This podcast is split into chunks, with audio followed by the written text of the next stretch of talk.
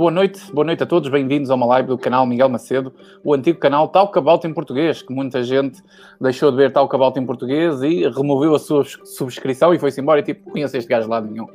Foda-se para isto, o YouTube está sempre a fazer aqui inscrições novas, eu não faço ideia quem, eh, quem é.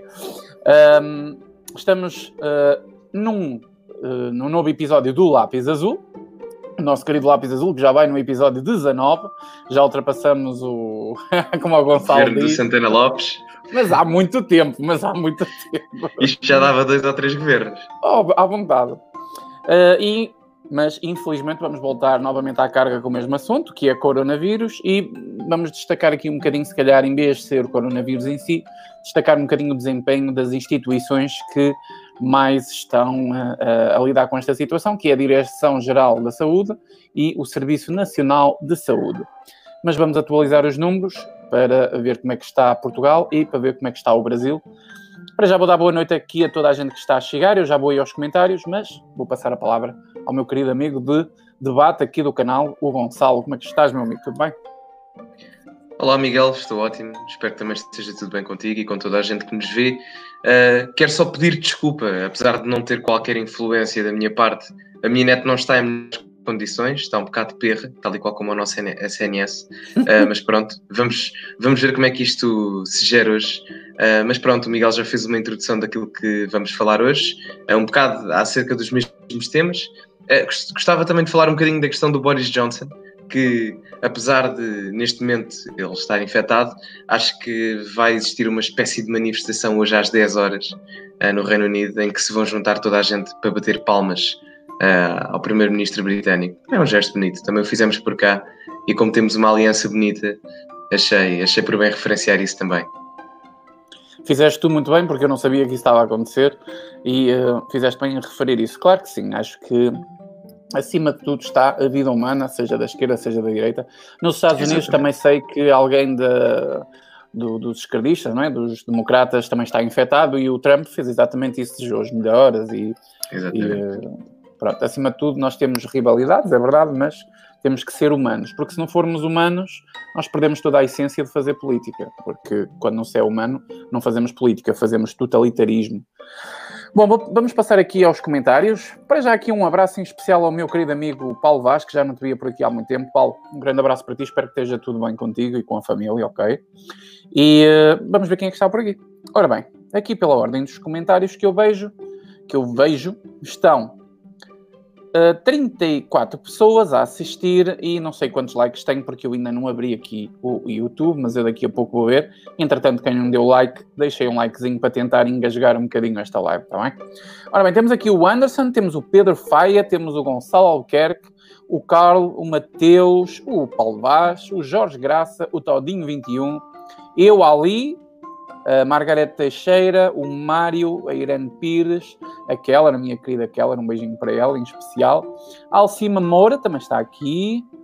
Uh, boa noite, Miguel e Gonçalo. Uh, boa noite. E Lídio Silva também está cá, o Resistência Nacional. Como é que é, caralho? está tudo. Está tudo. Novamente aqui o Carl, mas este pessoal já estava antes de nós começarmos, penso eu até. A Bela da Silva, o Pedro outra vez aqui, mais, mais, mais, Gonçalo, o Fernando R, o Master Wave e mais. O Master Wave outra vez já estava aqui a dar forte e feio para aí um quarto hora antes da live começar. Não, um, olha, eu, eu quero, quero mandar um abraço para o Master Wave, que ele tem sido muito regular nos comentários dos meus vídeos. Portanto, um grande abraço para o Master Wave. Fica entregue então aqui um abraço para o Master Wave. Tem regularidade nos vídeos do Gonçalo. E já agora, já que o Gonçalo falou da regularidade dos seus vídeos, eu percebi aqui em direta, vamos fazer já aqui um bocadinho de inicial. Aquela publicidade marota, cara. E, que isto... Estamos quase nos 800 subscritores.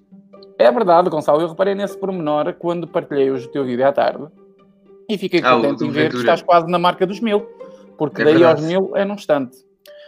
Só custa os primeiros mil, depois o resto bem por acréscimo. É muito mais rápido. Olha, vamos então aqui ver onde é que está o teu, o teu canal, está bem? Está aqui o teu canal. Estou aqui um bocado perdido. 778 subscritores. É isso? E 8.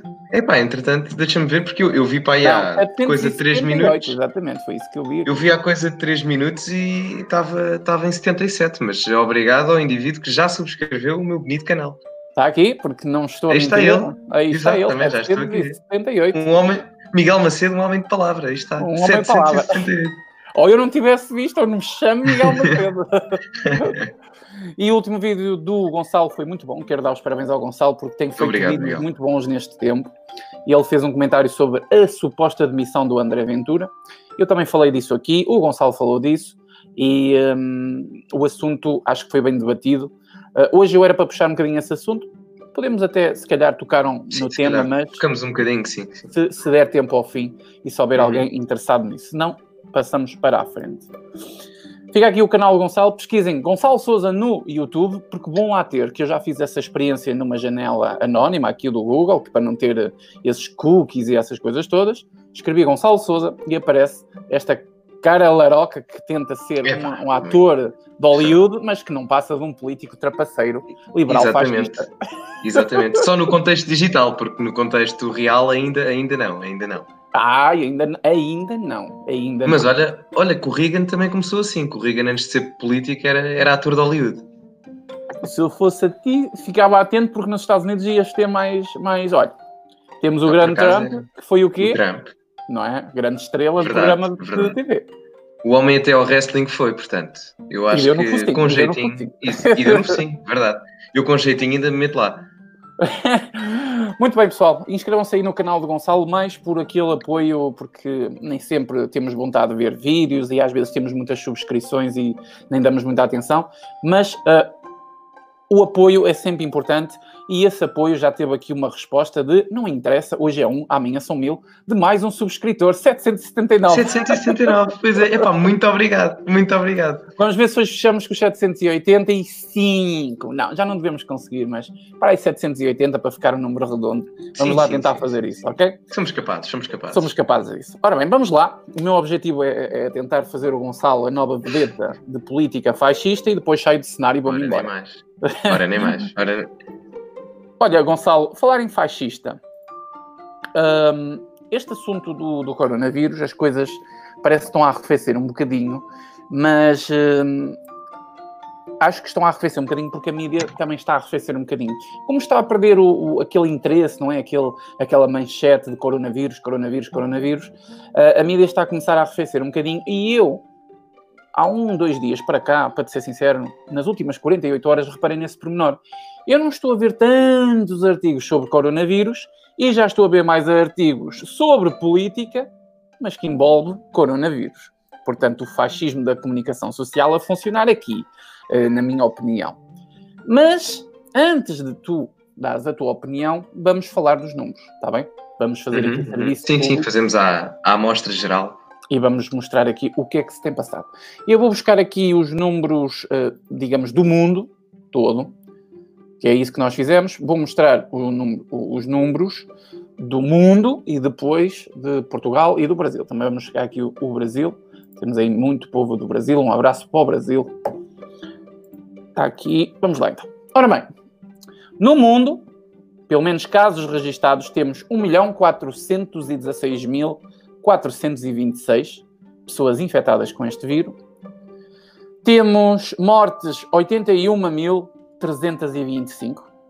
E pessoas recuperadas, aparentemente temos 301.398 pessoas.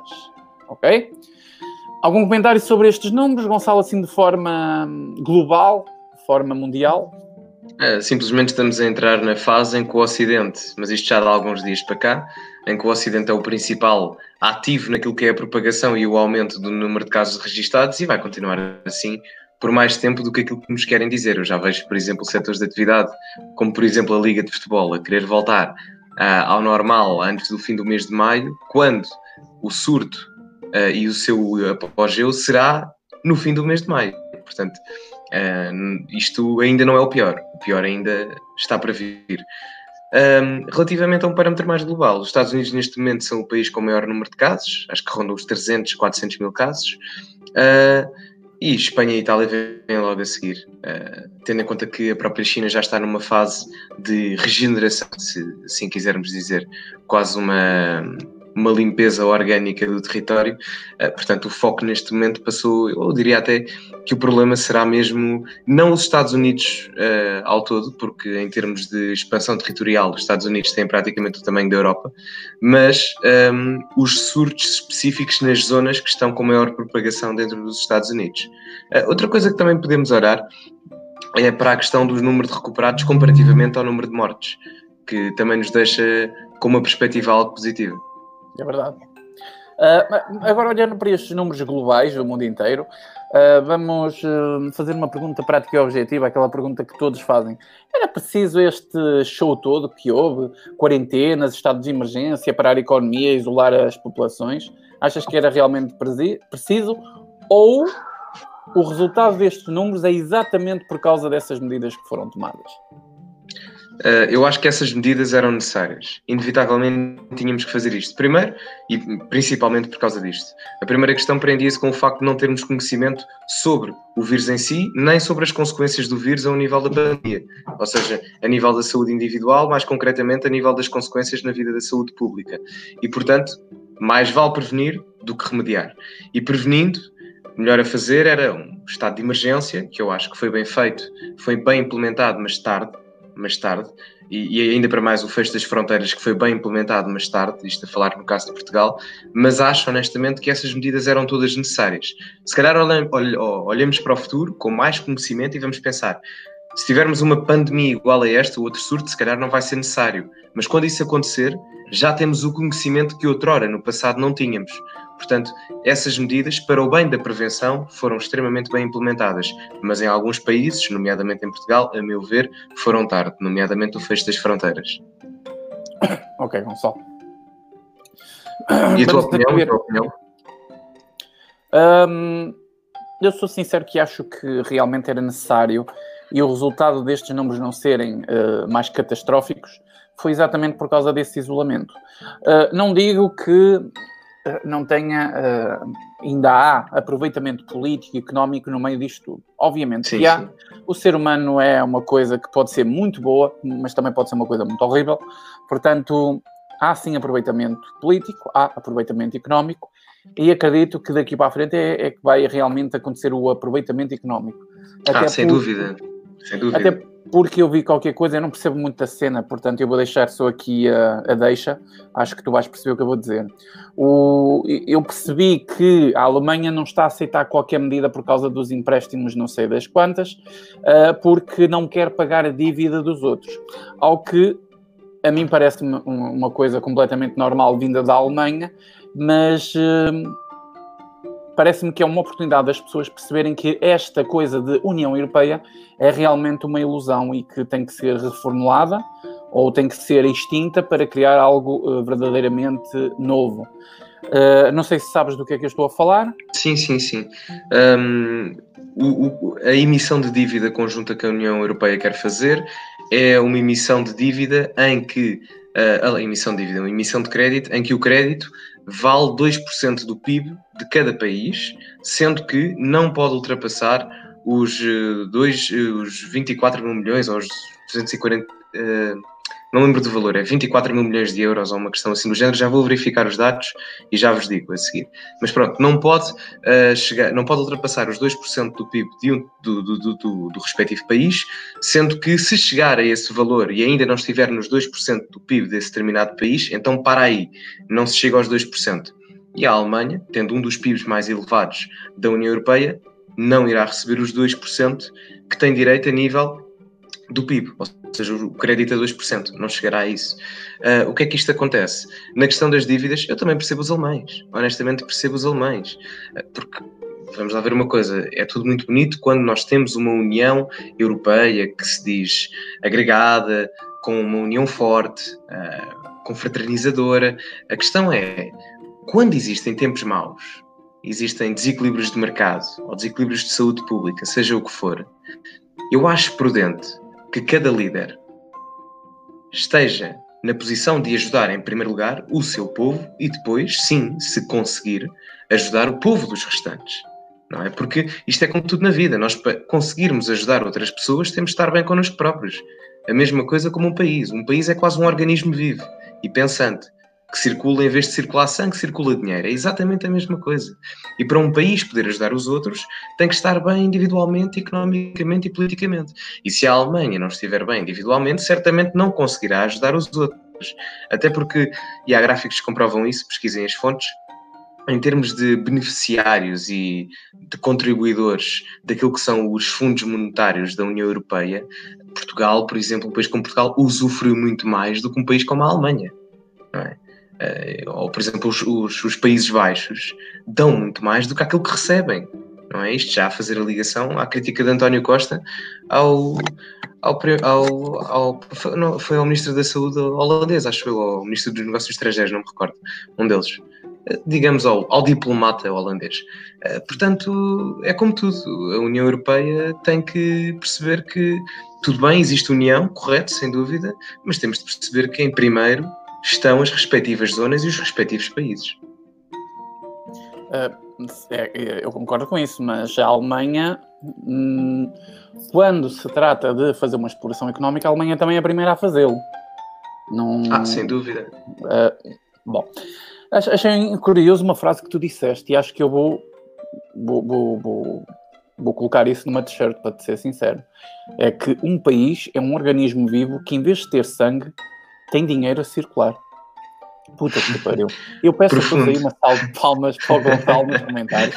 Deixem umas palminhas, por favor. Esta merda foi do mais profundo que eu. Eu nunca Epa, ouvi um obrigado. analista político, económico, nas putas das televisões, a dizer uma coisa tão, uh, tão eficaz para perceber como é que funciona realmente o dinheiro e os países. Uh, Epá, muito favor, obrigado. Uma salva de palmas. Muito, muito obrigado. Ouve, eu quase, que me, eu quase que me sinto o Pedro Chagas Freitas da política. Depois desta. Caralho. Ora, vamos continuar então os números, que isto está a ficar estranho. Vamos passar para Portugal, vamos só ver aqui os números que temos à data de hoje. Ao dia 7 de abril, temos 12.442 pessoas infectadas, temos 345 mortes e temos 184, porque é que esta merda não sai daqui, foda-se, e temos 184 recuperados. Vamos ao Brasil, no instante, dá aqui um saltinho. À data do dia 7, temos no Brasil uh, eh, 12.632 pessoas infectadas, temos 588 mortes e 127 uh, eh, recuperados. Um cenário um bocadinho diferente do que aconteceu na última live que nós falamos, não é? As coisas estão a inverter um bocadinho no, no Brasil. O Brasil está muito complicado, há uma guerra intelectual, uma guerra política, uma guerra de confronto com a comunicação social, ainda há guerra para combater o vírus, não é? Um, portanto, o Brasil é um, é um caso muito específico de, de, se falar disto, até porque a estratégia que está a ser usada está a ser um bocadinho diferente. E eu acho que o país está todo um bocadinho no caos. Uma grande parte quer ir trabalhar para não quebrar a economia, uma grande parte quer ficar em casa, uma grande parte quer provar que o país está totalmente destruído e que este vírus vai matar o país, e uma outra parte está totalmente empenhado em provar que não se passa nada, está tudo bem, que isto é uh, uma grande teoria da conspiração.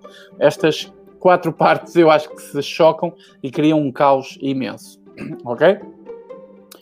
Bom, ficamos então aqui com os números oficiais. Uh, são números que, seja uma ou duas pessoas, não agradam a ninguém, mas estes são os números uh, oficiais que nós temos para já.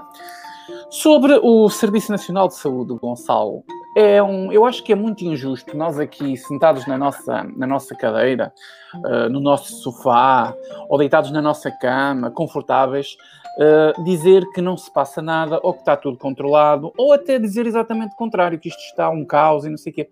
Acho que é um bocadinho.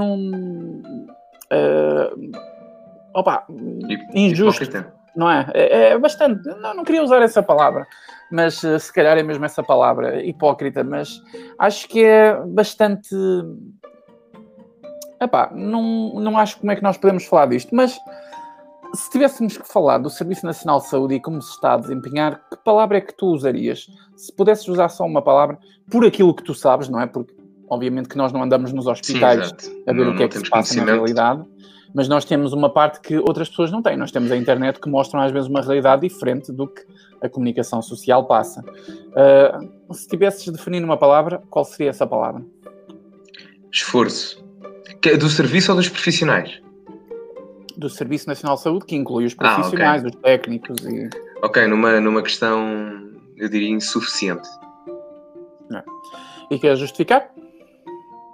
Uh, simplesmente porque se em condições normais, fora pandemia, o Serviço Nacional de Saúde já tem várias e graves insuficiências, então, numa questão de pandemia, numa conjuntura pandémica, essas insuficiências, graves ou não, sejam elas quais forem, vão se notar ainda mais. É uma questão lógica. Eu vi o, um, aquele o, a participação do João Coutinho Figueiredo no, naquele programa lá do, do Ricardo Luís Pereira. Do Ricardo, e devo dizer que fiquei maravilhado, foi uma coisa sensacional de se ver, foi fantástico, simplesmente. Até, até a mim me doeu, até a mim me doeu fica os meus parabéns uh, ao, uh, realmente à participação do. Muito Ele já sabia para o, que para o que ia, o sim, João sim, Coutinho sim. já sabia perfeitamente para o que ia, mas as respostas que deu foi, foi totalmente eficazes, foram muito bonitas. Muito bom, muito bom. Uma, mas uma coisa que, um proveito que eu tirei disso foi que ele disse que uh, um, o Iniciativa Liberal, ou pelo menos aquilo que defende a Iniciativa Liberal, é a favor de um Serviço Nacional de Saúde. Tanto é a favor que uh, acha que, e, e, esteve muito bem uh, nessa, nesse aspecto, o Serviço Nacional de Saúde não precisa de injeção de dinheiro, precisa sim é de ser reorganizado, reestruturado novamente. Uh, eu concordo com isso, não é a 100%, é a 200% que eu concordo com isso. Porque injetar dinheiro, injetar dinheiro numa coisa que é mal gerida, nunca vai dar frutos, não faz nada, que injetar. Eu concordo com ele e acho que a coisa passa exatamente por fazer uma reestruturação ao Serviço Nacional de Saúde, uh, mas fazer uma reestruturação, eu nem digo da parte técnica médica, eu digo da parte Não, burocrática. Sim. Principalmente sim, exatamente. máquina os, que... os profissionais são bons. Os profissionais são bons e, e, e acho, claro, como em todos os sítios, há bons e, e maus, mas Sim, na grande generalidade. São, são bons, são fantásticos. Uh, acho que realmente a máquina burocrática que dá as ordens depois cá embaixo ao serviço técnico não está a funcionar. Uh, tu achas que, não sei, eu tinha uma ideia que, imagina, eu e tu fazemos governo. Certo. Eu era primeiro-ministro e tu eras o ministro da saúde. Só porque eu quero ser mais importante que tu. O que é que tu fazias no Serviço Nacional de Saúde se apanhasses um Serviço Nacional de Saúde dentro ainda deste caos? É uma resposta muito difícil para me dar? Ou é, é um liberal clássico tem eh, algumas coisas já pré-definidas que atacaria logo de, sim, imediato? Sim. Porque repara, eh, quando tu me perguntas pela saúde, eu não posso, sendo um liberal clássico, não posso não falar de outros aspectos. Não necessariamente dando mais financiamento para a saúde mas para eu conseguir dar mais financiamento, se calhar em termos percentuais do que aquilo que é o financiamento do governo para os diferentes setores, eu começava por cortar outras áreas insuficientes do Estado. Essa era a primeira coisa. Porque aí logo havia uma reformulação do próprio sistema, não apenas da saúde, mas estatal, em que poderíamos direcionar os dinheiros que existem, que neste momento estão a ser direcionados para setores que não importam para nada, para setores, neste caso a saúde, que importa para tudo, porque meus amigos. A vida é tudo. Sem vida, não somos nada. E o que é que isto implicava? Depois também faria uma questão uh, importante que era. Mas isso é por, quase por uma questão ideológica. Parece que há medo da intervenção privada neste momento. Parece que há medo da parceria público-privada. Ou, ou, até parece que há a vontade de denegrir a intervenção dos privados. E depois isto levava-nos a uma questão interessante, que é relativamente à educação, que era outra questão que eu também mudava muito, outro setor que eu mudava totalmente não da mesma forma como mudaria a saúde, mas, por exemplo, eu sou a favor que a escola pública tem que existir, mas bem, não tem que existir a escola pública, tem que existir sim as escolas públicas. Ou seja, existe o Estado e o Estado dá um X a cada família, em que depois cada família pode escolher, mediante cada escola, é que quer colocar o seu filho. E aí cada escola escolhe o que é que vai ensinar dentro de um determinado ramo uh, letivo, digamos assim. Uh, e essa era a minha ideia. É claro que na saúde não podemos fazer isto, porque há determinados hospitais, nomeadamente os privados, que oferecem condições melhores do que no público. No entanto, havendo mais intervenção e ajuda, atenção, e ajuda, até por parte das comunidades, uh, naquilo que seria a relação público-privada, eu acho que isso era uma mudança que se poderia fazer. O que é que fazias com a ADC? Estendia certamente, não sei a todos, porque eu acho que a iniciativa liberal pretende fazer isso a todos, mas era uma questão que teria de analisar mais profundamente.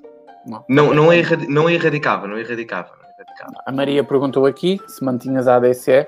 Sim, não, não erradicava, mas uh, teria de pensar mais sobre o assunto e analisar mais sobre o assunto. A ADSE podia ser um bom princípio de, uma, de um seguro de saúde. Podia ser um princípio disso. Usar a ADSE como uma empresa de, que financia a saúde. E a pessoa escolhe se fica no público, se fica no privado e paga Exato. uma parte. O poder de, de escolha. Uma média pública. Exato.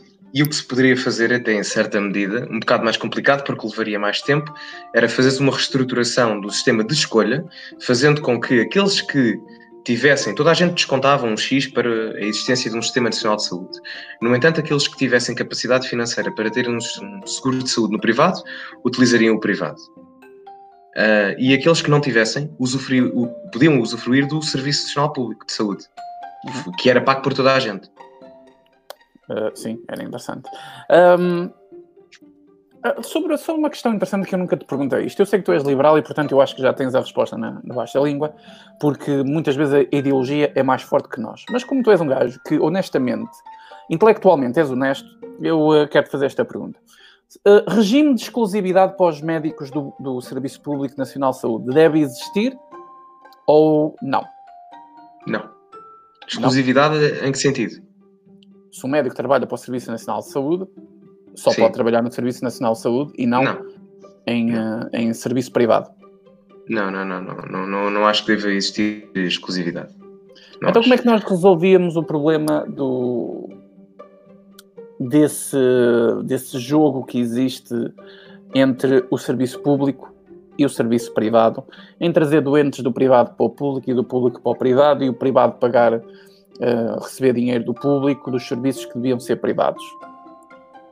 Da mesma forma que fazes uma parceria público-privada. Não é fácil porque depois tinhas que estender isto a uma larga escala. Já estamos a falar quase num cenário, não é utópico, mas eh, complicado tendo em conta a situação. Sim, eh, é atingível, mas é muito complicado lá chegarmos, pelo menos num futuro próximo. Mas é atingível mas mesma... com, com um povo que tem.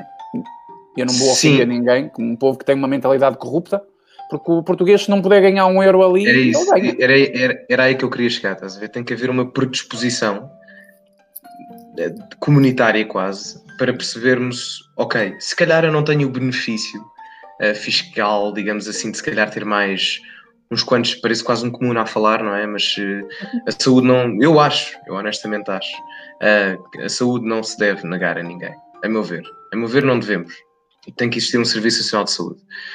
E nessa ótica temos de perceber como é que conseguimos articular as melhores intervenções, quer do privado, quer do público. Se são, se, se a melhor intervenção é só o público, que, e não estamos a fazer hoje em dia só em Portugal só o público, mas damos, sem dúvida alguma, muito mais, eh, digamos, palmadinhas nas costas e empurrões àquilo que é o público, mas, no entanto, o privado é que se sai muito melhor. Uma pessoa que possa escolher vai para o privado não acho que seja a melhor forma. Portanto, alguma coisa tem que mudar. Eu acho seja que por PPPs, seja por PPPs, seja por uma articulação melhor dos dois lados, seja o que for. Eu acho que isso também acontece, isso que tu acabaste de dizer, dos resultados do privado serem melhores que o público, porque o serviço público é um sistema que mais facilmente é corrompido até pelo próprio privado.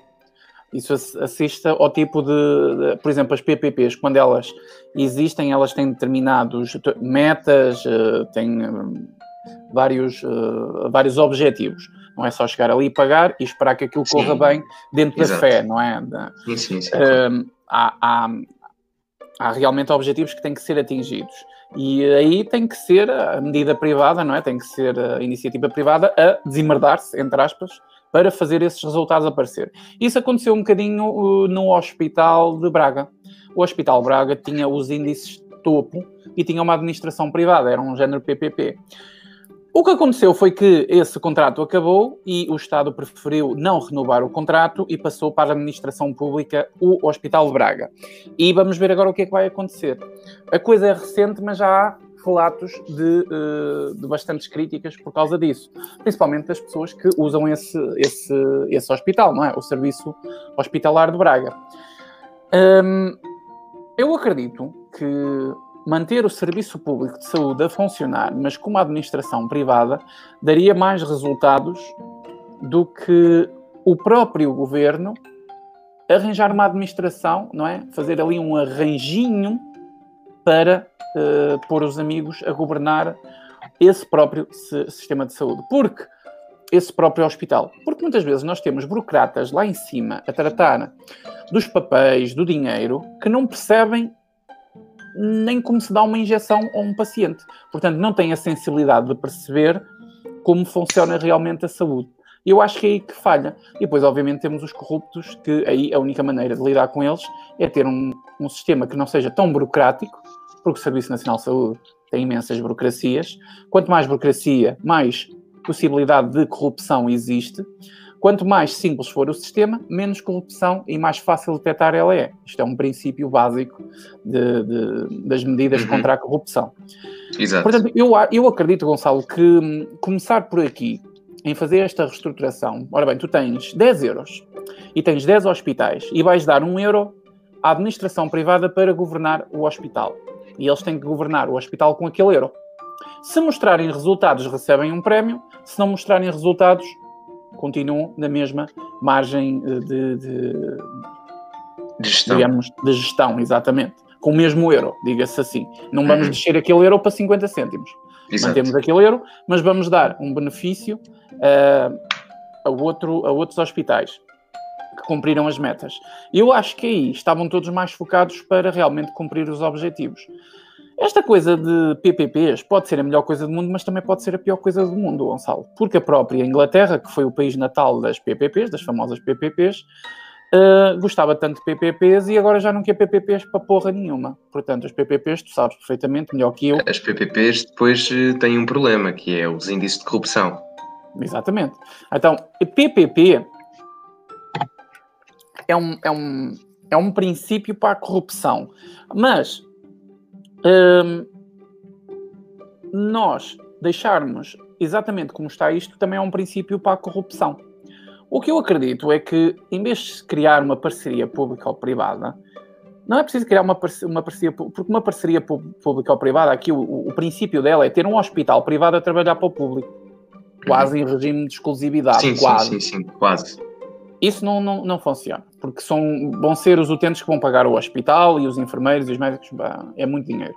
Eu acho que o Estado devia fazer os hospitais, responsabilizar-se por tudo que uh, é comprado, meios hospitalares, e deixar a parte técnica e burocrática e, e económica com a direção privada. Acho que assim a coisa funcionava melhor?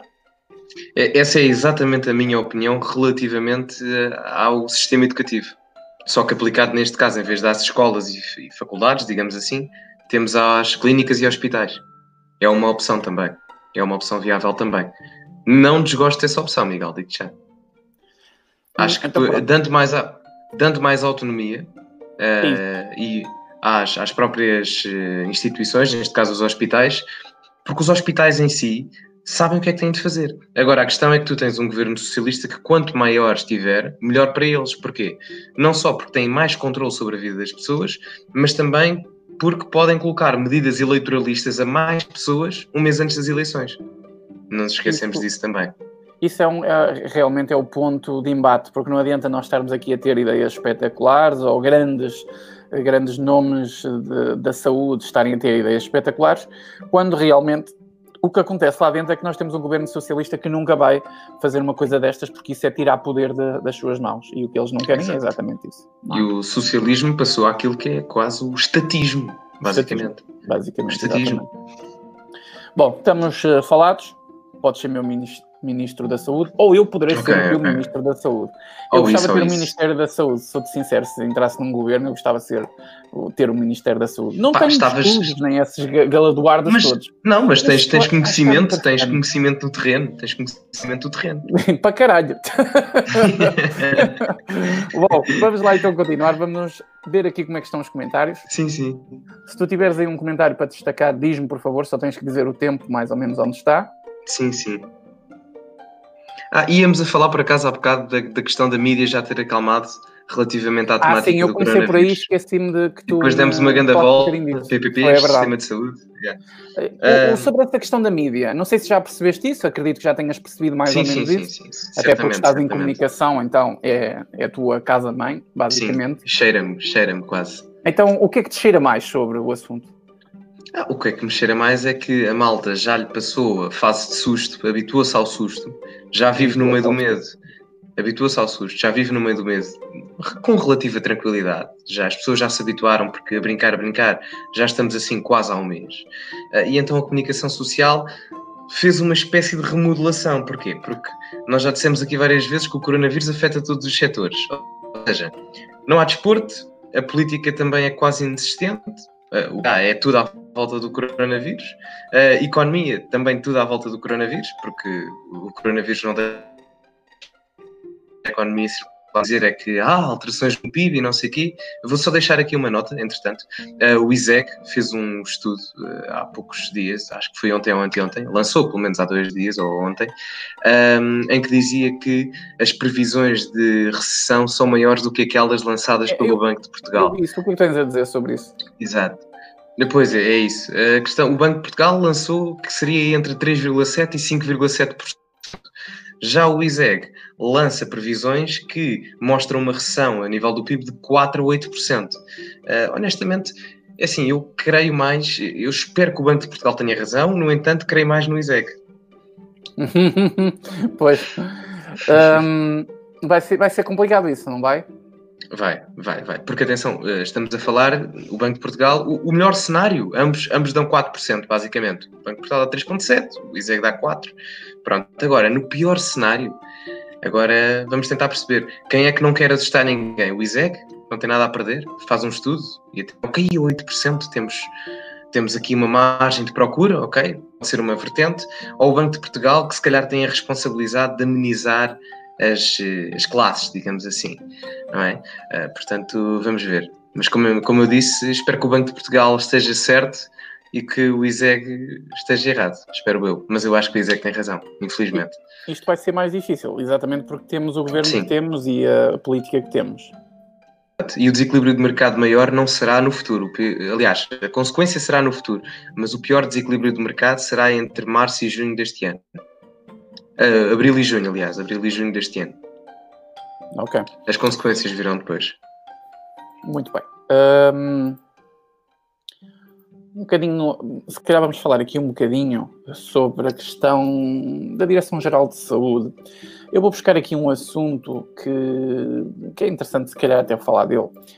Um, saiu na comunicação social que a Diretora-Geral da Saúde. Graça Freitas. Ah, não, não foi essa. Hum. Uh, ela demitiu-se depois de ter sido apanhada a, a furar a quarentena. Os motivos não eram justificáveis para isso e foi apanhada pelas autoridades e, obviamente, aquilo fez um grande alvoroço lá uh, e um, ela despediu-se saiu do cargo, entregou a pasta que não tinha condições políticas para continuar. Escocesa, obrigado Pedro, era isso, é mesmo escocesa. Estava aqui a ver, estava a tentar recordar-me e sabia que não estava correto. Escocesa. Uh, aqui em Portugal nós temos uma, uma diretora uh, geral, da, uh, uma diretora da Direção-Geral da Saúde que um, já também furou muita informação nomeadamente coisas bastante básicas como usamos ou não usamos máscara, uh, há ou não há afastamento social, blá blá blá, uh, abrir garrafas de água com, com lenços de papel, lançar números que não sabemos que, se são esses ou, ou, se não são esses, uh, dar com, dizer que medicamentos são ou não são próprios para se tomar com coronavírus e depois vir estudos a dizer que, que sim e que não. Então, há aqui um grande. Uma, um grande senão e se sim da, da, dos últimos dias. E eu não vejo ninguém a pedir responsabilidades políticas, não vejo o povo a exigir nada, está tudo muito naquela. Uh, como é que achas o desempenho da, da, da, da Diretora-Geral da Saúde em Portugal? Já tinha motivos suficientes um... para também colocar uh, o lugar à disposição, como fez a. da, da Suécia? Uh, sim. É da, da, da Escócia. Da, sim, da, da Escócia. Escócia. Um, Mas, uh, sim, mas sim, achas que deixar o cargo nesta altura também seria mau? Ou... É assim, neste momento o que nós precisamos é de estabilidade. Uh, seja, seja quem for, ok? Neste momento, o Rui Rio disse uma coisa interessante no Parlamento, quando foi o início desta crise, que foi que uh, o Partido Socialista poderia contar com o apoio do PSD. E neste momento tem que ser assim, não é? Porque isto afeta a todos, à esquerda, à direita, temos de colaborar. Esqueçam as guerras políticas, as guerras políticas vêm para depois, para criticarmos aqueles que só querem fechar as fronteiras demasiado tarde. Agora preocupemos em ultrapassar isto. Um, não acho que deva renunciar ao cargo. Já teve algumas atitudes infelizes, nomeadamente, para mim, a pior foi quando desvalorizou totalmente o problema e disse numa fase inicial, acho que ainda em dezembro, acho que não, foi em janeiro já, foi em janeiro, foi em janeiro, exato, em que ela diz este vírus não tem probabilidade, a probabilidade deste vírus chegar a Portugal é muito, muito baixa e neste momento estamos com 11 mil e tal casos. Um, quando ela faz aquela cena ridícula do lenço no copo com a água e depois toca só com os dedinhos na garrafa, pronto, é um bocado irrisório, mas tendo em conta que ela não desobedeceu propriamente a um estado de emergência uh, e às medidas que foram tomadas, não acho que seja pertinente. Não acho, honestamente, não acho que ela esteja, seja uma pessoa, a pessoa mais indicada para o cargo. Nem ela, nem a nossa Ministra da Saúde. Acho que a única pessoa que tem demonstrado alguns pés e pés e cabeça um, nesta situação toda tem sido o António Costa. Até me custa dizer isto, mas parece-me uma pessoa que tem tido mais cabeça. Apesar das disputas ideológicas que tenho com ele e algumas coisas que fez mal, sem dúvida, parece-me ser a pessoa que tem os pés mais assentes na terra.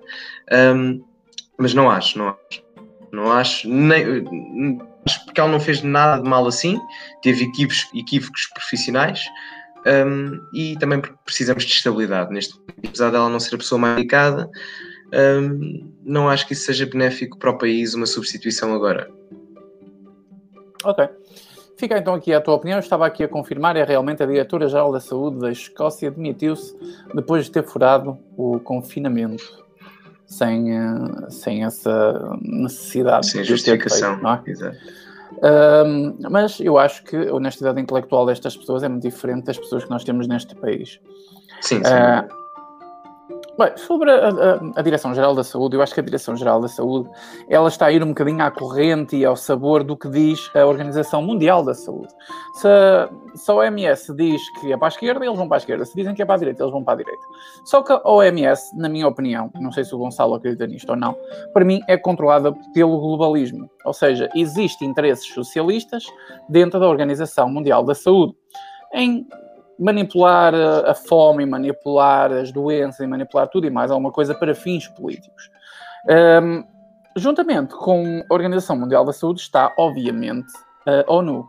A ONU, que é uh, um dos princípios do, do globalismo, da teoria globalista, que está completamente falida.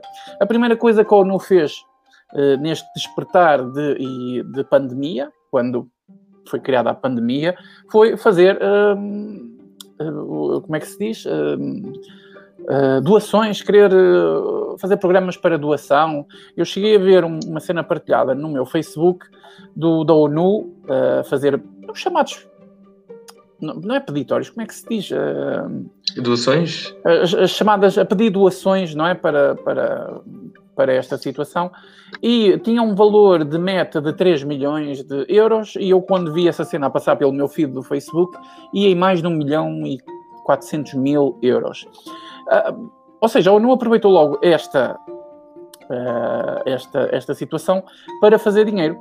Porque, aqui há uns tempos atrás, não há muito tempo, o nosso querido Guterres afirmou à cara que não havia dinheiro. Não, não ia falir, não em pouco tempo. Então, uh, a ONU já não vai falir. Deixem-me dar essa novidade. Se ajudou pessoas com coronavírus, não sei. Mas que não vai falir, não vai falir.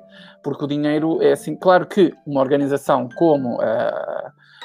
Angariação, é Pedro, é, é angariação, uh, essas coisas todas. Um, uma organização como a ONU não sobrevive com um milhão e meio de euros, é verdade, nem com 3 milhões, nem 6 milhões, mas uh, já dá jeito, não é? É aquele pessoal que tipo não vive com 100 euros, mas se tiver 100 euros já dá jeito para alguma coisa. E é um bocadinho isso. Portanto, eu acho que realmente a nossa organização, a nossa Direção-Geral de Saúde uh, é um organismo que não tem, não tem como objetivo a saúde do próprio país.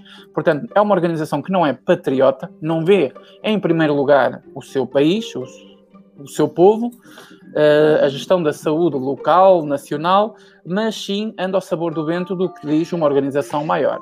E isso é um problema, porque deixa-me com graves uh, e, sérios problemas, uh, capacidades de acreditar em tudo o que dizem ou fazem ou pedem para ser feito ou aconselham a que seja feito porque se a Organização Mundial da Saúde uh, mudar o, Por exemplo, vou-vos dar um exemplo que assisti a isso.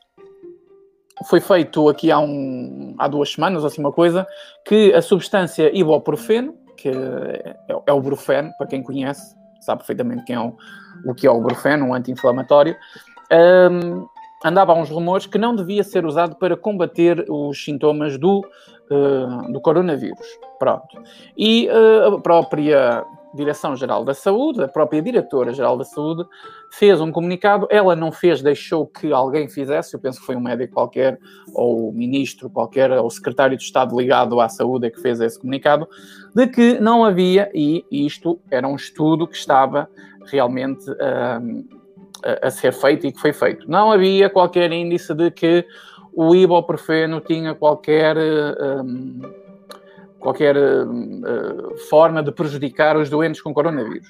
Passado três ou quatro dias, sai uma doença em que, um, sim, havia uh, suspeitas de que o, o, ibuprofeno podia causar algum tipo de, de, de, modificação do vírus, ou assim, uma coisa qualquer, e não aconselhavam a Organização Mundial da Saúde, não organizava o, o ibuprofeno para combater essa a doença, o, o vírus, o coronavírus.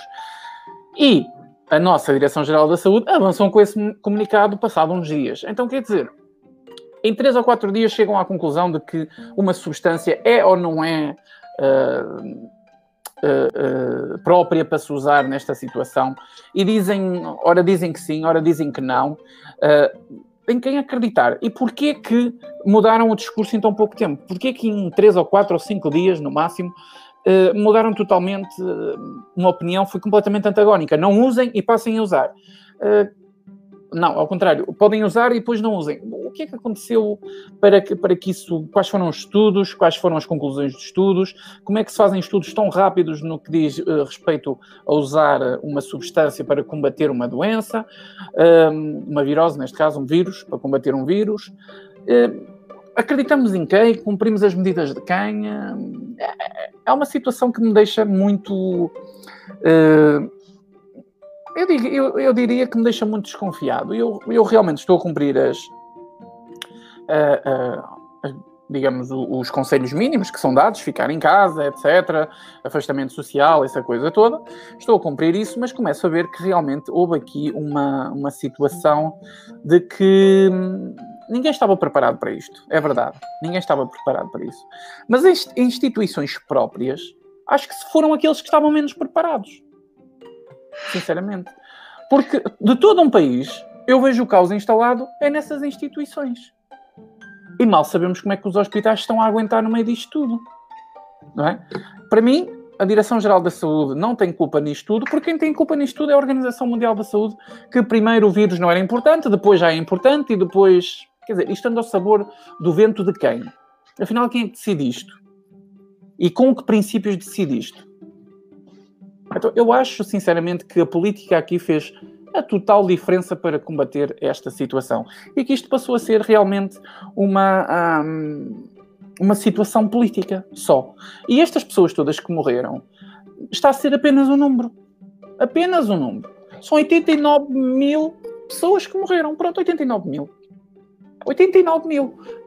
Ah, é, é, é, é, a questão de se dizer, ah, mas morre mais gente diariamente. Então já sei, já, já sei isso. Ainda bem que morre toda, eh, todos os dias pessoas, ainda bem que nascem todos os dias pessoas.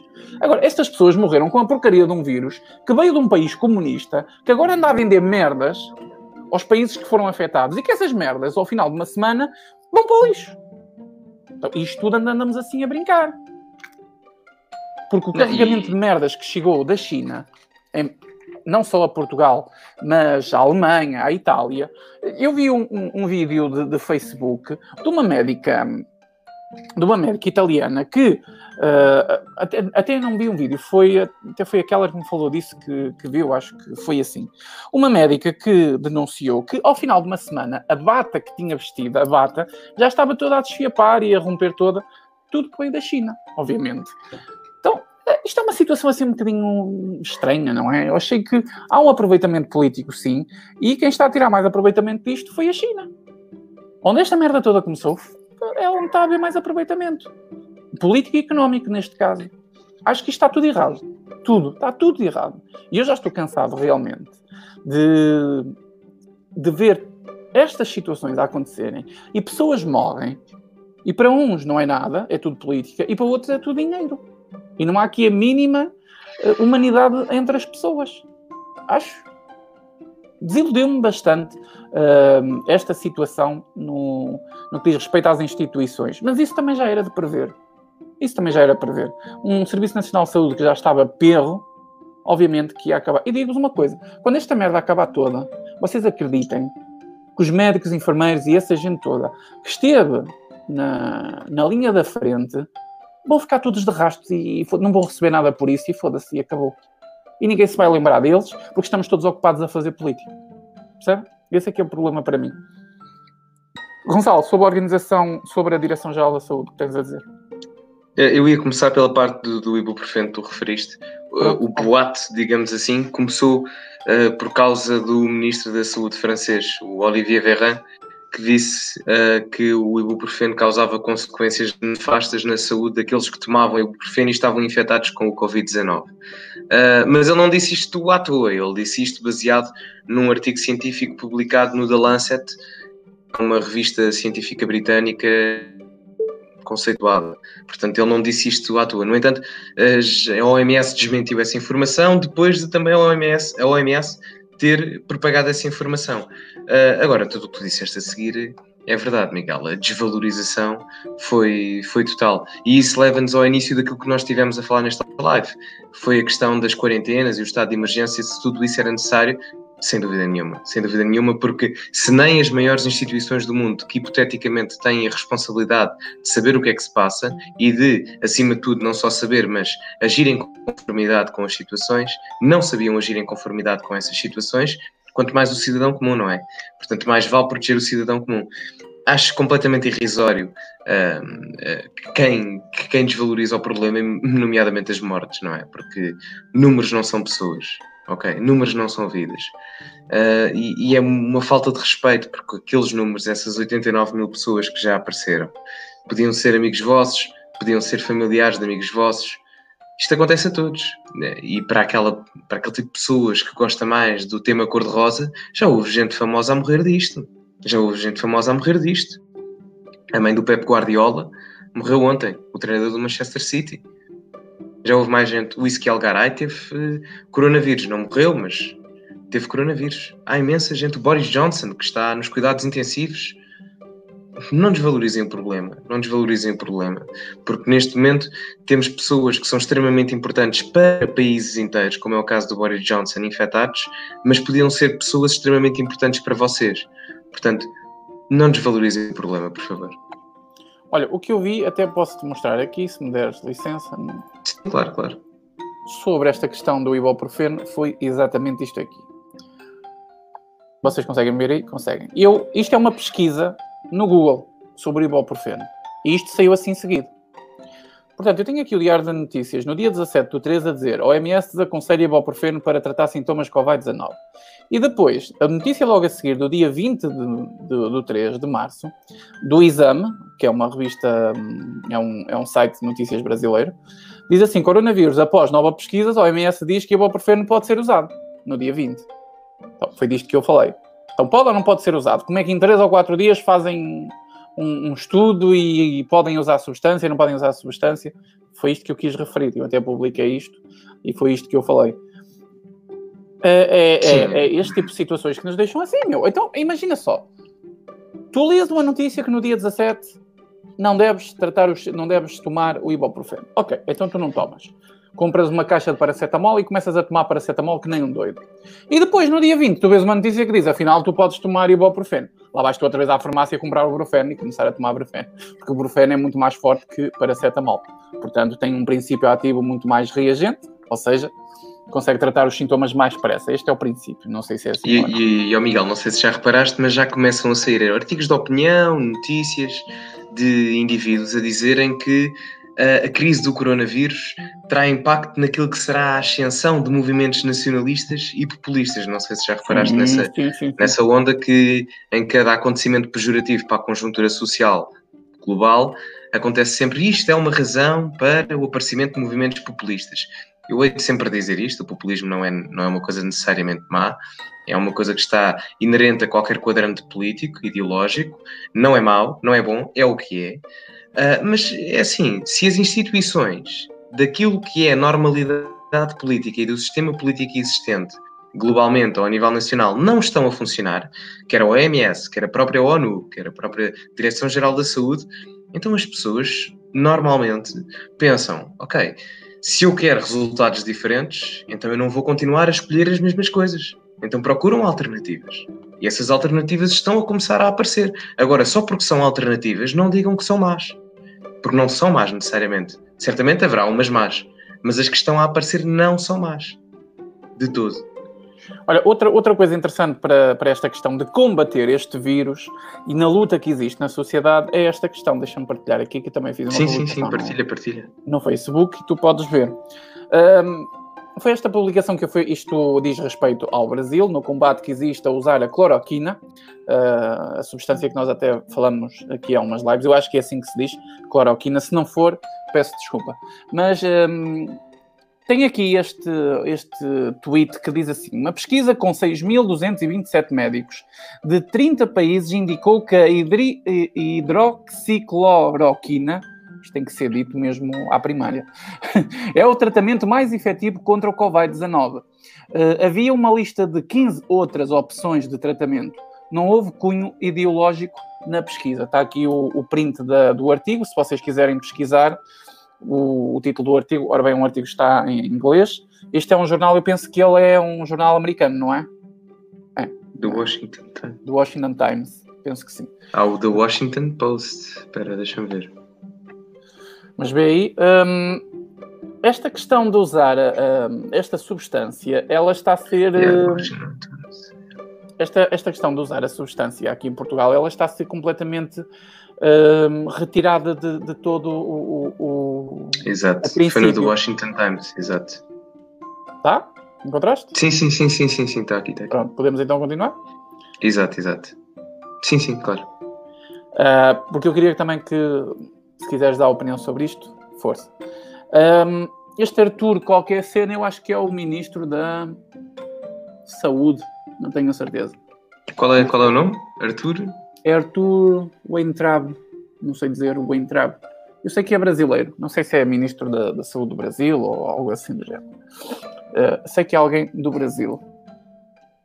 Porque usar esta substância está a ser uma coisa que, que, as pessoas estão a combater, que não querem usar isto, porque é uma substância que está a ter alguns resultados e foi iniciada por um governo direitista, não é? Então, há aqui uma resistência em usar, é o Ministro da Educação, Uh, Ministro da Educação. Aqui. Sim, sim. Bem me parecia que era. É, é o Ministro da Educação. Um, bem me pareceu que diz. Que, bem me pareceu.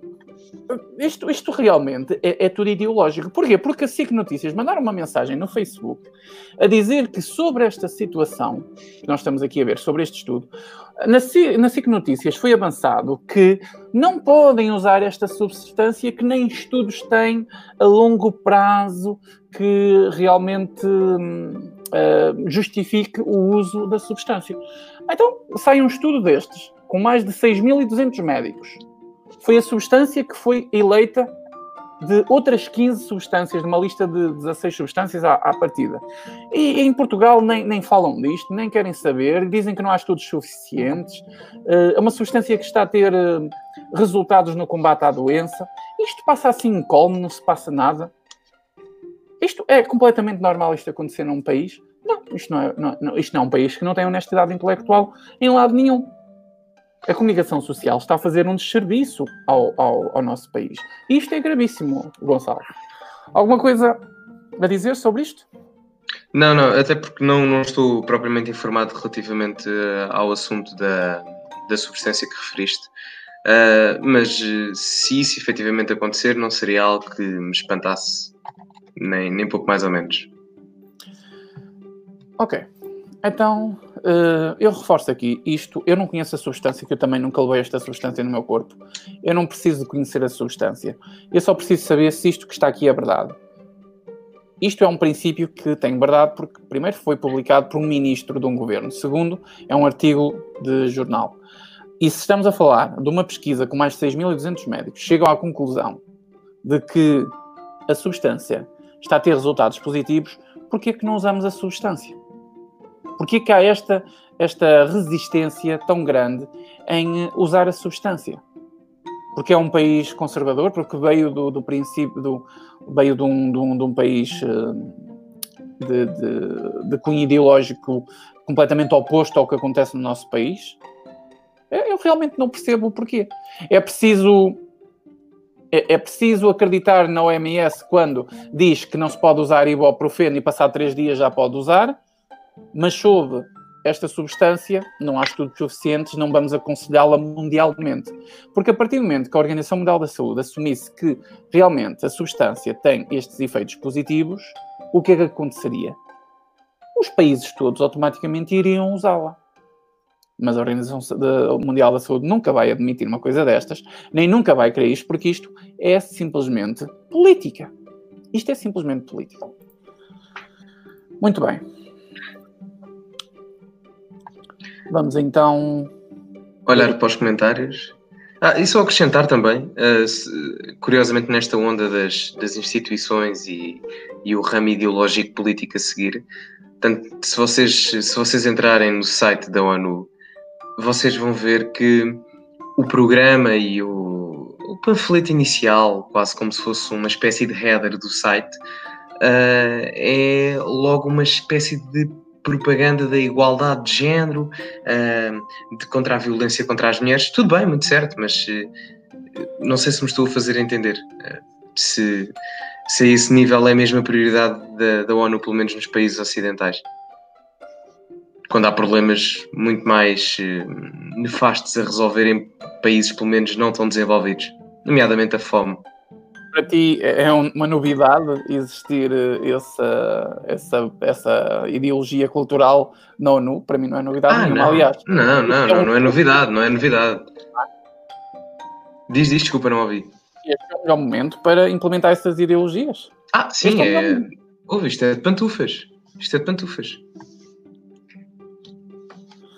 Uh, alguém me disse aqui que este, este tweet é do irmão do, uh, do ministro da Educação, não é o Ministro da Educação, é irmão.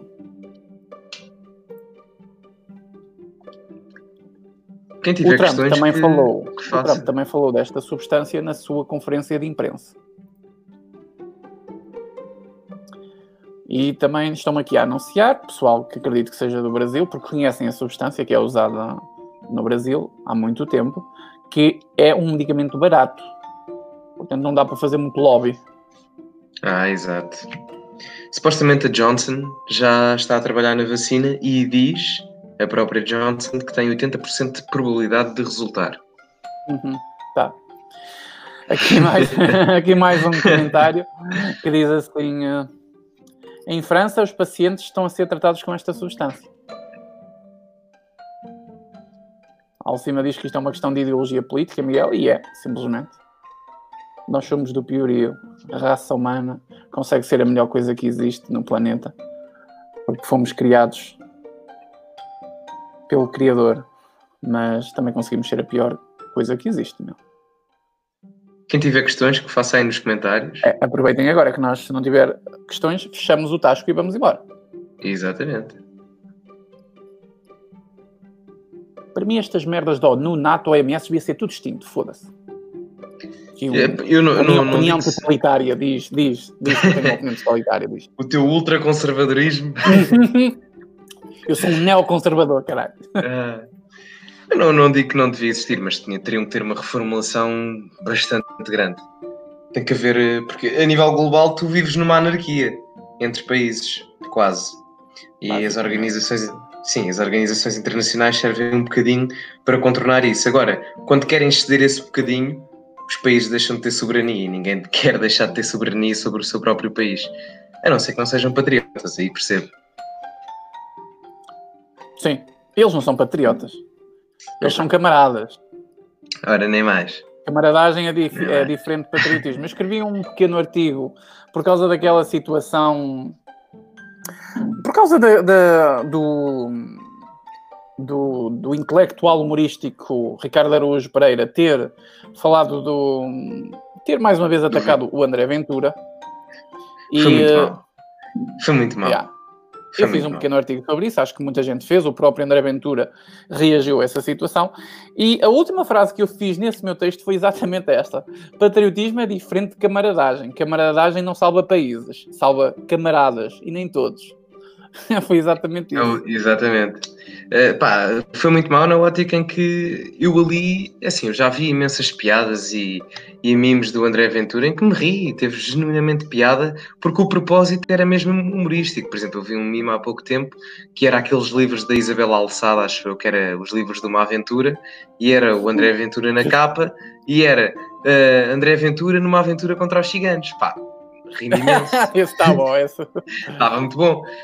Um, porque genuinamente tinha piada. Um, porque a intenção era ter piada. O Ricardo Aruz Pereira pode fazer as piadas que ele quiser em televisão, fora da televisão, ele faz o que ele quiser a nível da liberdade de expressão, está no direito dele. Agora, eu também estou no meu direito de dizer que aquilo não é comédia. Aquilo é uma reivindicação da sua posição ideológica, aproveitando-se do formato que tem a nível televisivo. E isso é uma vergonha, porque o Ricardo Aruz Pereira não é pago para fazer propaganda. O Ricardo Aruz Pereira é pago com a intenção de fazer rir, não com a intenção de fazer propaganda. Acho não, eu. É não, não. Acho eu. Ah, ah, bom. Acho eu. Supostamente, não é? Supostamente. Ah, ainda bem. Os 50 mil euros não é, não é, não é para fazer o palhaço fazer rir as pessoas, desculpa lá. Não é? E a resposta do João Coutinho Figueiredo, a última, para mim foi a melhor. Que a questão da mão invisível. Uma mão, não é? Uma mão. Que a questão da mão invisível foi muito boa. Muito boa. O João Coutinho Figueiredo esteve muito bem. E o Ricardo, pronto. Uh, tem que, recebeu a mensagem. Tem, Passaram bem. Recebeu a mensagem e teve bem. Sim, sim. E, e o João Coutinho Figueiredo foi o primeiro a ter a coragem de lhe dizer que ele trata o, o Jerónimo de Souza de forma bastante diferente daqueles que. Mancinho. Exatamente. meiguinho, exatamente. meiguinho, foi meiguinho. Exatamente. E é curioso porque foi das, é a primeira e única vez que o João Coutinho Figueiredo deverá estar à esquerda do Ricardo Luz Pereira. Só esteve mesmo no programa. Foi muito bom. Eu gostei, gostei de ver. O gajo. Sim, sim, sim. Nem tudo eu concordo bem. com ele, não posso concordar, obviamente. Sim, mas sim, nem, há que tirar o chapéu quando se tem que tirar sim, o chapéu. Sim. Para sim, mim, a iniciativa liberal devia continuar a crescer também, ter uma oportunidade. Não muito, tem, liberais tem a mais faz, faz nem. Sim, pode dar merda. um, tem, crescido, tem crescido, mas não tanto ao ritmo do Chega. O Chega está com um crescimento brutal. Ah, a iniciativa também. tem crescido, mas não, não um ritmo tão. Por outro lado, temos tido um, um desaparecimento do livro que, que para Completo. mim é fantástico. É para mim sim, também. Sim, sim. Ora bem, aqui uma pergunta da Maria S que diz assim: vacina, se existir em breve, vocês tomavam? Sem saber os efeitos a longo prazo, etc? Gonçalo, tomavas a é. vacina? É assim, eu não tomava, uh, eu só tomava numa circunstância. Primeiro, eu não estou num grupo de risco. Uh, sou jovem, não tenho doenças, sou saudável. Logo aí, não, não, não acho que se justificaria. Agora, ficando infectado e se a minha condição de saúde se agravasse e me dissessem ou é a vacina ou não é nada, eu aí tomaria. Agora, sabendo que a situação irá eventualmente mais tarde ou mais cedo acalmar, e se eu não ficar infectado, aí não tomaria. Sou da mesma opinião do Gonçalo, mas estou num grupo de risco. Exato. Não tendo problemas, não tomo a vacina, até porque a vacina da gripe é uma coisa que eu tomava anualmente e às vezes, ou por exemplo, este ano não tomei. Falhei este ano. O, como sou grupo de risco, uh, deveria ter tomado, mas não tomei. Foi rebelde a esse ponto, pelo menos este ano para o ano vou ver se, o que é que faço. Uh, e uma vacina como estas também não tomava, só se realmente tivesse infectado e uh, houvesse resultados positivos nisso. Claro que a longo prazo eu não sei o que é que ia acontecer, mas mais vale eu ficar aqui a longo prazo para perceber do que bater a bota e não, nem perceber isso, não é? Então, é acho que é uma coisa lógica. Eu, por acaso, agora falando um bocado do meu espectro pessoal, eu ano passado supostamente tinha que tomar a vacina do tétano uh, e não tomei porque mudaram o plano de vacinação. E agora só tenho que tomar aos 25. A sério? É, é, antes era aos 10, 20, depois 35, uh, e depois era 10 em 10 e agora é 10, 25, uh, 35 e 10 em 10. Eu sou Uma coisa assim risco que tive de tomar este ano. É do tétano? Uh, sim. Ah. Com frequência tomo essa porra. São três doses, assim, uma coisa diferente. As pessoas uh, que não estão no grupo de risco só tomam uma vez 10 em 10 anos. Eu tenho que tomar três doses 10 em 10 anos. Uhum. É diferente. Portanto, eu estou cheio de substâncias que eu não sei a longo prazo o que é que me vão fazer. Imagina tu, só. Tu és, quase, tu és quase uma vacina, Miguel. Eu sou uma vacina. Eu sou uma vacina. Aquela diz que também vai tomar a vacina dela em 2022. Para o ano, daqui a dois anos. Daqui a dois anos, yeah. Muito bem. Não há mais eles mudaram agora para os 25. Eu, eu não falhei, eles mudaram mesmo. Sim, mudaram, mudaram. Se... Sim, mudaram, já não é aos 20, é aos 25. Ora, aqui uma pergunta do Jorge Graça, diz aqui: Como podemos acordar o povo português para estes problemas iniciados pelo governo agora que vão ter consequências negativas no futuro.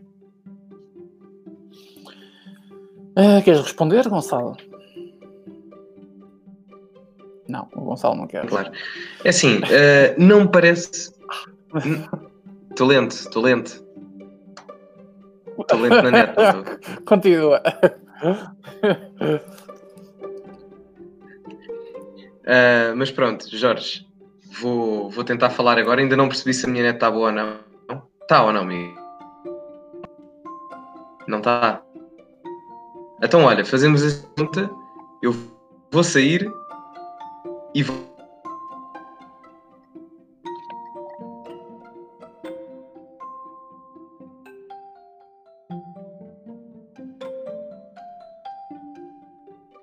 pergunta divide-se em duas partes.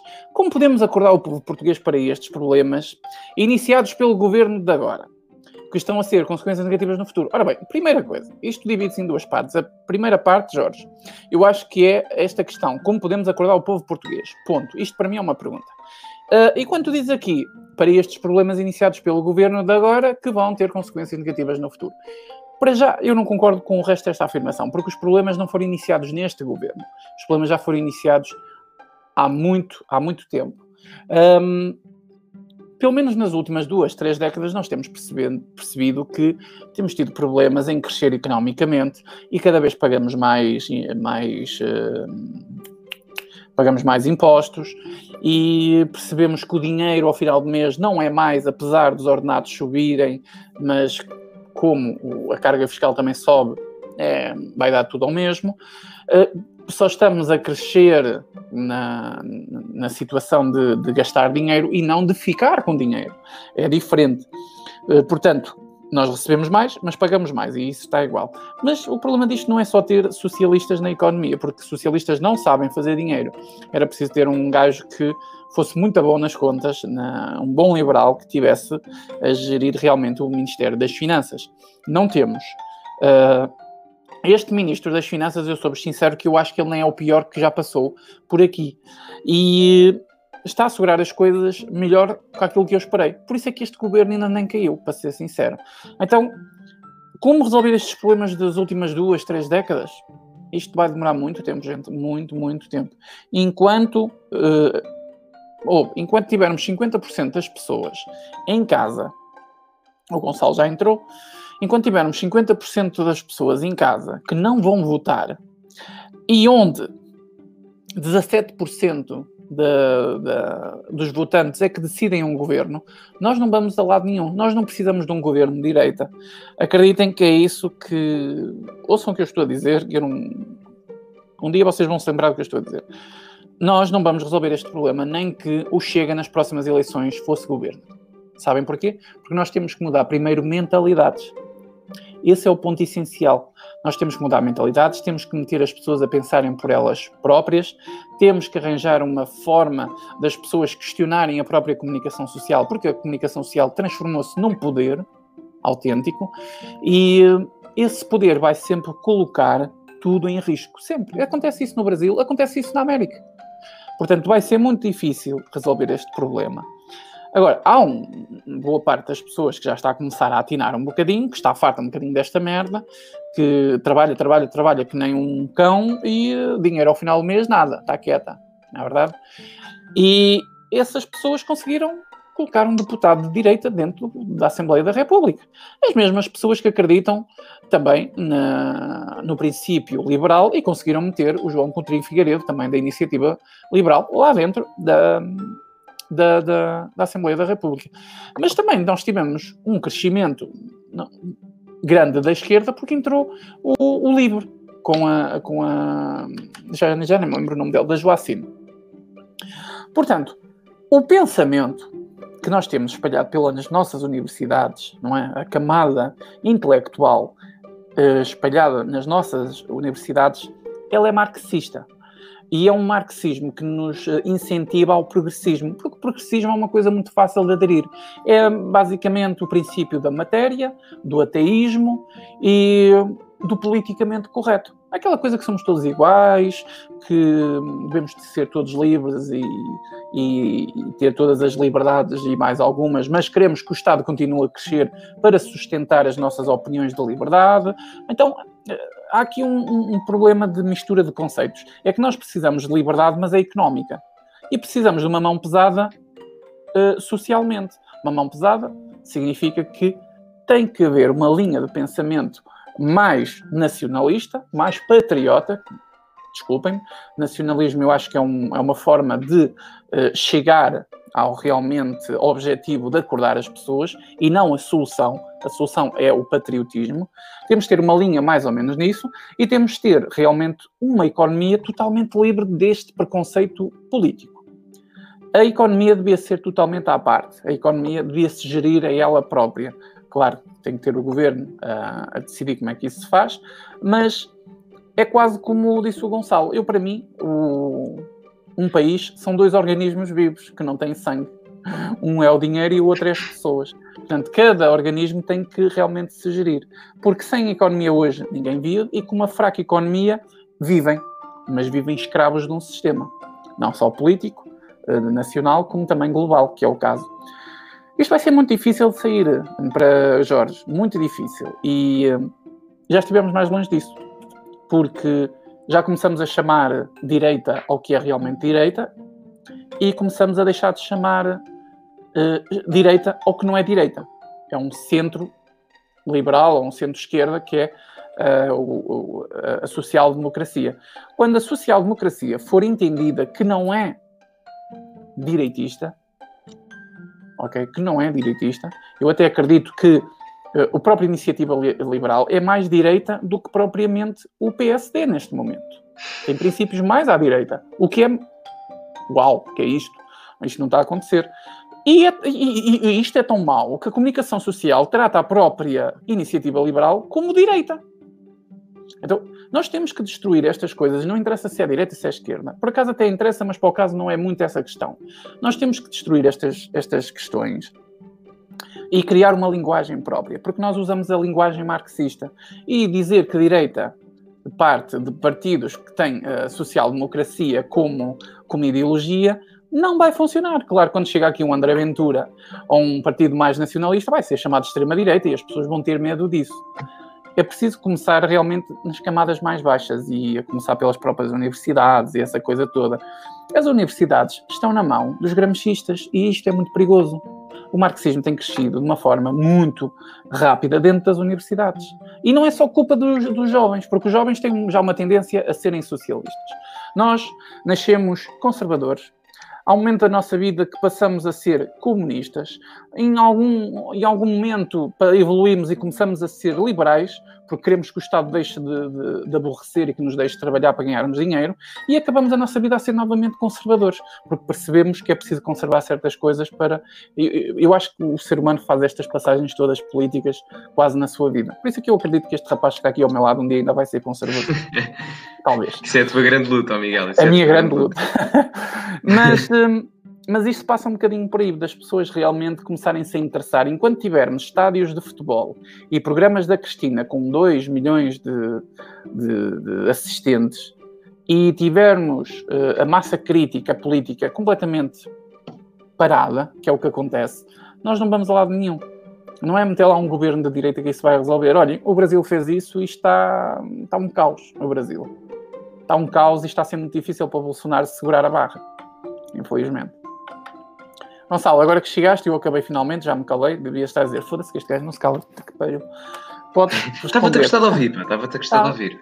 Uh, bem, mas respondendo à questão do Jorge, um, tem que começar, como o Miguel disse, pela questão das mentalidades. Agora, nós temos, temos de nos focar não só na questão das universidades, mas também naquilo que é a palavra passa palavra, na ótica de percebermos que eu tenho esta ideologia, não diria ideologia, mas eu tenho esta forma de viver e de conviver, e por isso eu tenho que passar esta forma de viver e conviver, e não diria convencer, mas criar o efeito noutra pessoa para que essa pessoa perceba que esta forma de viver e ver o mundo é muito mais à frente do que a forma de viver e ver o mundo em que eu estou à espera que o Estado faça algo por mim, quando posso ser eu a fazê-lo N vezes melhor que o Estado pode fazer por mim, não é? Porque este vício que existe em Portugal, e nomeadamente em povos em que gostam que o Estado intervenha demasiado, faz com que nós sejamos conformistas.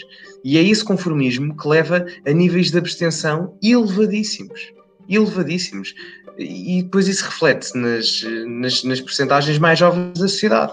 Reparem que nas eleições europeias nós tivemos 81% de abstenção nas pessoas compreendidas entre os 18 e os 25 anos. 81%.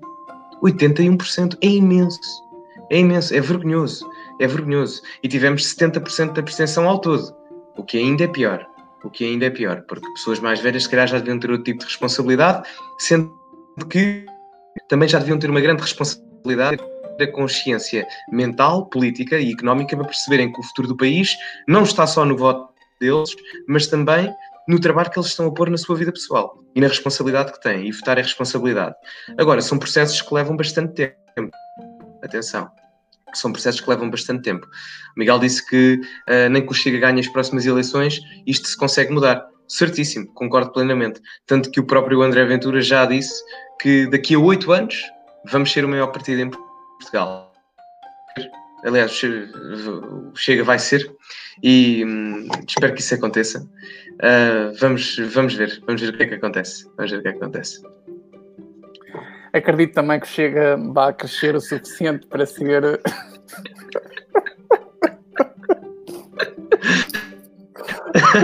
Ai, que caralho. Uh, Continuando, acredito uh, que o uh, Gonçalo, eu acredito que o realmente chega vai crescer o suficiente porque o, o, o, o princípio para começar a destruir isto é exatamente o que está a acontecer.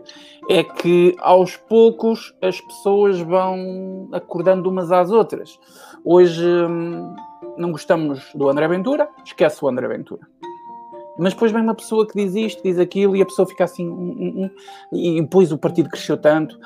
Aquela massa marxista vai existir sempre. E aliás, eles têm que existir porque isso é que é um país democrático, eles têm que existir, como diz o Gonçalo, que diz uma coisa fantástica, que é a liberdade de expressão é como uma bomba de mau cheiro. Portanto, nós temos que manter uh, esses, esses, esses, uh, esses pensadores intelectuais da esquerda ativos, para nos fazer lembrar que nós não podemos ser como eles. É basicamente para isso. Porque quando nós temos algo desconhecido, nós temos a tendência a querer explorar.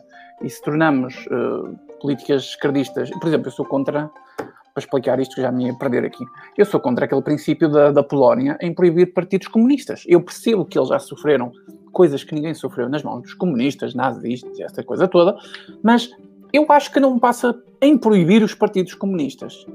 Eu acho que não passa por aí. Sim, exato. Porque, isso vai dar porque, mais é... hum, possibilidades de surgir o, movimentos comunistas. Exato, o fruto proibido é sempre o mais apetecido. Isso não, não quer dizer necessariamente, apesar de erradicar os partidos, não quer dizer que as pessoas e as suas ideologias desapareçam. Continuam lá, só não têm a formação partidária. Exatamente, o que ainda é pior, tornam, uh, transformam quase uma anarquia de, de, conceito comunista. Isso ainda é pior, não é? Os radicais comunistas são piores do que os intelectuais comunistas. É claro que os intelectuais comunistas fazem mais estragos porque são eles que criam, criam os radicais um, comunistas. Acho que deu para perceber. Bom, acho que ficamos por aqui. Uh, Gonçalo, não há aqui mais perguntas, há muitos sim, comentários, sim. mas acho estamos, que ficar por aqui. Estamos bem, estamos bem. Uh, mais alguma coisa por aqui? Sim. Gente, eu vou-vos pedir. Olha, um já estive. Diz. Eh, ia-te dizer, já, já estive a ver, dei aqui uma checada no meu canal. 75. Conseguimos, pá, conseguimos. 85? Deixa ver isso só, deixa ver isso. Conseguimos. Já meteste aí uh, a boca para fazer aqui o, o não é? Aqui o. Aquele aparecimento político. Aquele, exato, exato. Gente, nós há pouco estávamos aqui a rir, mas nós não estávamos a rir você. O Gonçalo é que partilhou aqui uma Exato. coisa comigo, aqui no chat privado, que, sinceramente, Gonçalo, pensei que fosse uma pessoa um bocadinho mais, mais séria intelectualmente do que partilhar estas é verdade, coisas. Mas, é verdade, é verdade. Mas, mas dá, dá, vontade, dá vontade de rir. Dá vontade, dá vontade de rir. rir. Muito, muito, muito. Gente, vamos então ver aqui novamente o canal do Gonçalo para chegarmos ao fantástico número de 785 foi o número que eu tinha dito. Vamos ver se chegamos aos 785. E chegamos aos 785. Chegamos mesmo. Muito chegamos obrigado mesmo. Epá, Muito obrigado. Duas muito vezes. Muito obrigado. Este rapaz Aqueles criaram bots. Ir para a reforma. Aqueles criaram Aqueles bots. Que é para eu continuar a contribuir. Olha, mas o teu vídeo estava com 500 e qualquer coisa, já está com 610 views. Também já está com está, 600. já está com é? 600. Muito bem. Epá, tenho, tenho que te agradecer, tenho para, para agradecer o impulso que tens dado aí também à, à minha plataforma. Sim, tenho partilhado bastante. Na, no, no Facebook tem tido boa aderência, não tenho, claro que não tenho uh, as partilhas que eu tenho numa publicação normal, porque não chama tanto a atenção. Sim, mas, claro, isso é, isso é normal. Tem dado, tem, tem partilhado alguma coisa, muito obrigado, alguns likes. Muito obrigado mesmo. Então, nada, eu quero que tu dispares, porque és uma voz que tem que ser ouvida e eu quero ir para a reforma, estou farto desta merda. Portanto... ainda, ainda vais viver do YouTube, pá, ainda vais viver do YouTube. Vou viver do YouTube, vou. É, que não vais trabalhar que não é preciso. Muito bem, deixa então desligar aqui para chegarem ao, ao canal do Gonçalo. Acho que, por amor de Deus, só quem não quer mesmo. Seja como for, neste momento vai surgir aí o link do canal dele nos comentários bom? Três ou quatro links. E agora para responder a uma pergunta que já me fizeram duas ou três vezes, no Insta e no meu Face. Não fui eu que fiz a minha foto da capa de perfil. Isto é muito estranho, mas eu tenho que dar este sacado. Não fui eu que fiz este, a, a, foto. Foi a Keller que fez a, a, edição e essa treta toda. Eu não sei como é que ela fez, onde é que ela fez, uh, portanto eu não sei responder.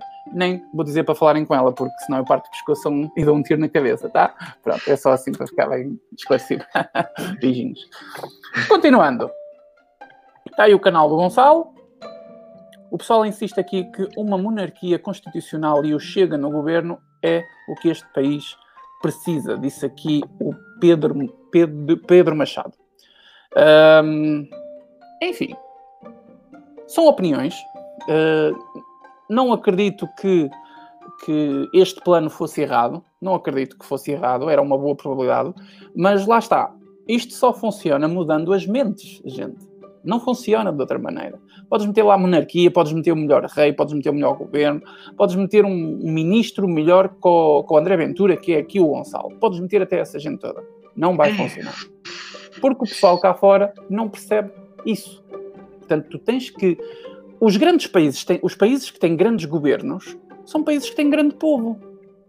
Os países que não têm governos tão bons têm povo um bocadinho mais oprimido, idiotizado, o que é que acontece nos países comunistas? É exatamente isso. As pessoas estão quase proibidas de pensar pela própria cabeça. Então transformam-se em idiotas. E os idiotas não conseguem pensar politicamente. É isso que acontece. É isto que nós temos que dar ao nosso povo. Uma maneira de começar a criar crítica, nem que seja uma crítica estúpida.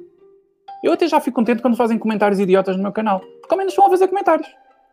Não é? Bom. Hum, o Pedro diz que eu pareço um ditador na fotografia. Puta que pariu. Olha, o Gonçalo diz que eu tenho um, toquezinho totalitário, não é? Se eu tinha, criava um, Um cheirinho, um cheirinho, cheirinho. Este diz-me que eu, aqui o Pedro diz-me que eu tenho uma aparência de ditador na foto. Está tudo. Muito bem. Ainda bem que somos um país livre, eu também sou livre de vos dar um tiro na cabeça, não é? é o princípio da liberdade é essa, não é, Gonçalo? Não. Ou não? De tiro Não, na cabeça não, não, pode, não, não, é? Tiro de tiro na cabeça, não. Não, por- Analisar, imagina. De- e depende da fase de quem estejas a analisar. Se estiveres a analisar Ah, peraí, Thomas Hobbes destruir, Diz, tu diz. tu podes-me destruir ahm, psicodor, chamando-me de totalitário, mas eu não posso destruir o teu cérebro com tiro? Depende da ótica em que estás a falar. Se estiveres a falar numa democracia constitucional, não podes. Porque a democracia dá-te liberdade perante a lei.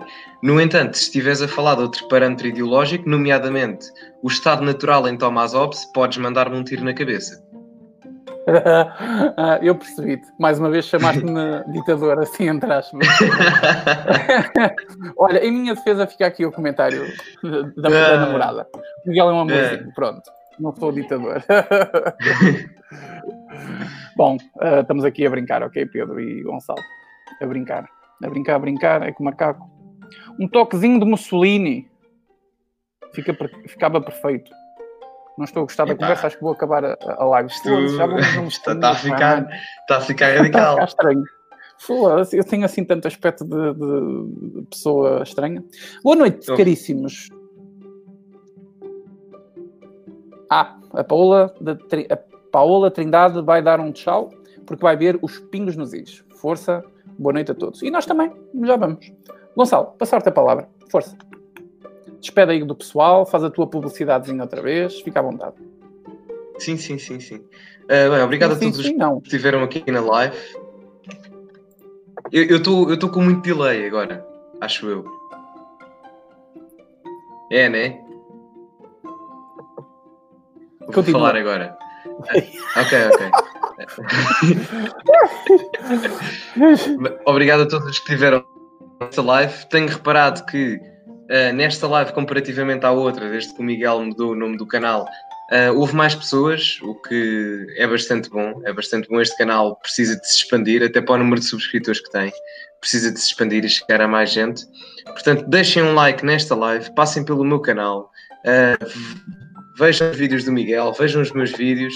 Acima de tudo, espalhem a palavra e espalhem o que pensem o que pensam, porque é assim que mudamos mentalidades, não só através das faculdades, das instituições, mas acima de tudo da palavra passa a nós conseguimos mudar mentalidades. É através da nossa mentalidade que nós conseguimos mudar a do próximo. Muito bem, Gonçalo. Sempre muito intenso nas tuas despedidas, sempre aquela mensagem. Muito Gonçalo. obrigado. Vamos ficar por aqui então. Um abraço para ti, tá bom? Miguel. Até à próxima live. E eh, a gente fala depois, tá bom? Para vocês todos que estiveram aqui na live, não vou nomear ninguém. Para todos vocês, um grande abraço e beijinhos para todos.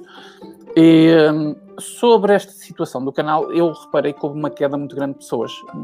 Em dois dias saíram mais de 100 pessoas, ok? Eu sabia que isso podia acontecer e hum, acreditem que, assim, fico preocupado porque se as pessoas forem embora é porque não reconheceram quem era o Miguel Macedo, só reconheciam o que era o Talcabout em português, mas fico descansado porque sei que as pessoas que realmente seguem isto aqui estão cá. E eu vi isso acontecer. Portanto, agradeço também ao Gonçalo por continuar o projeto aqui comigo, principalmente aqui o lápis azul, mas não só. O que depender de mim, ele vai crescer sempre, sempre, eh, porque um dia terei um cargo como secretário garantido e nós temos tratado o futuro. não é? Gonçalo, um abraço para ti, até à próxima. Um abraço, Miguel. todos. Até à próxima. Boa noite a todos que estão aqui ah, a assistir. Fiquem todos com Deus. Antes de- da Páscoa ainda vou fazer live, com certeza, porque embora estejamos todos fechados em casa, para aqueles que, que são católicos e também acredito alguns protestantes, nós não podemos esquecer a altura em que estamos. Eu pelo menos falo do catolicismo, porque não sei como é que funciona a Páscoa no protestantismo, não faço ideia. Mas eh, para os católicos, não podemos esquecer a altura em que estamos. É muito importante isso, tá bom? E, portanto, antes de chegar, o, antes de vir a Páscoa, eu vou estar aqui outra vez. Não sei se o Gonçalo vai poder estar ou não, mas depois logo se vê. Um abraço para todos. Se quem eu não vir até lá, uma feliz e santa Páscoa, mas espero que nos encontremos todos. Até uma próxima live. Boa noite, fiquem todos com Deus. Até à próxima. Boa noite, Gonçalo. Boa noite.